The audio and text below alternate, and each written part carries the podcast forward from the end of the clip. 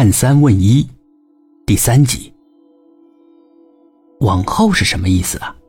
下一世也能看？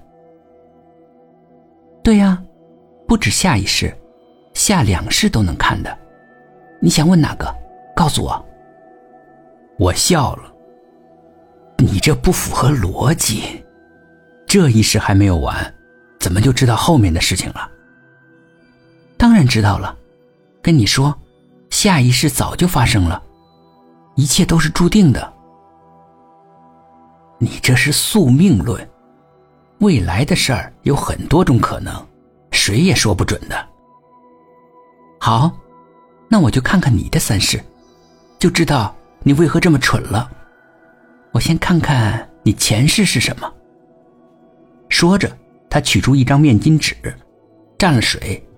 擦自己额头那个大黑斑，你这个黑点儿是涂上去的？当然是涂上去的了。你是化妆，可是涂的也太大了吧，太夸张了。你以为我想这么大呀？要小了遮不住天眼的。什么天眼？他不屑地说：“天眼你都不懂，跟你也解释不清楚。”你啥都不懂，前世肯定是畜生道的。我从小天眼就是开着的，直接可以看到别人的前世。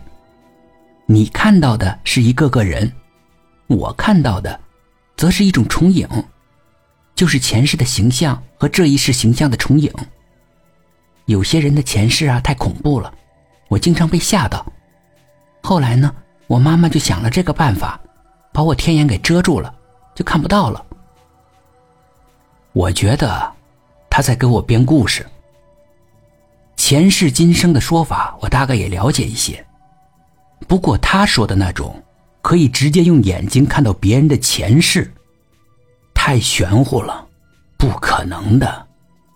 我只是笑了笑，没有说话。这时他额头上的斑点已经擦掉了，然后他瞪着眼睛看着我，又皱起眉头，看了半天。怎么了？我前世是什么？他又换了一张新的面巾纸，蘸了矿泉水用镜子照着，用力的擦着额头，然后又睁大眼睛看着我。他嘀咕道：“看不到呀。”他转身去看前台那个收银员，看了一眼，他就惊呼一声，然后非要拉着我跟他换位置，用我的身体挡住那个收银员。我问他：“怎么了？”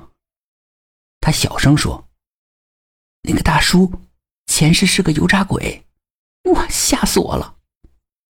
油条，人的前世还可以是食物？哎，这这倒是第一次听说啊！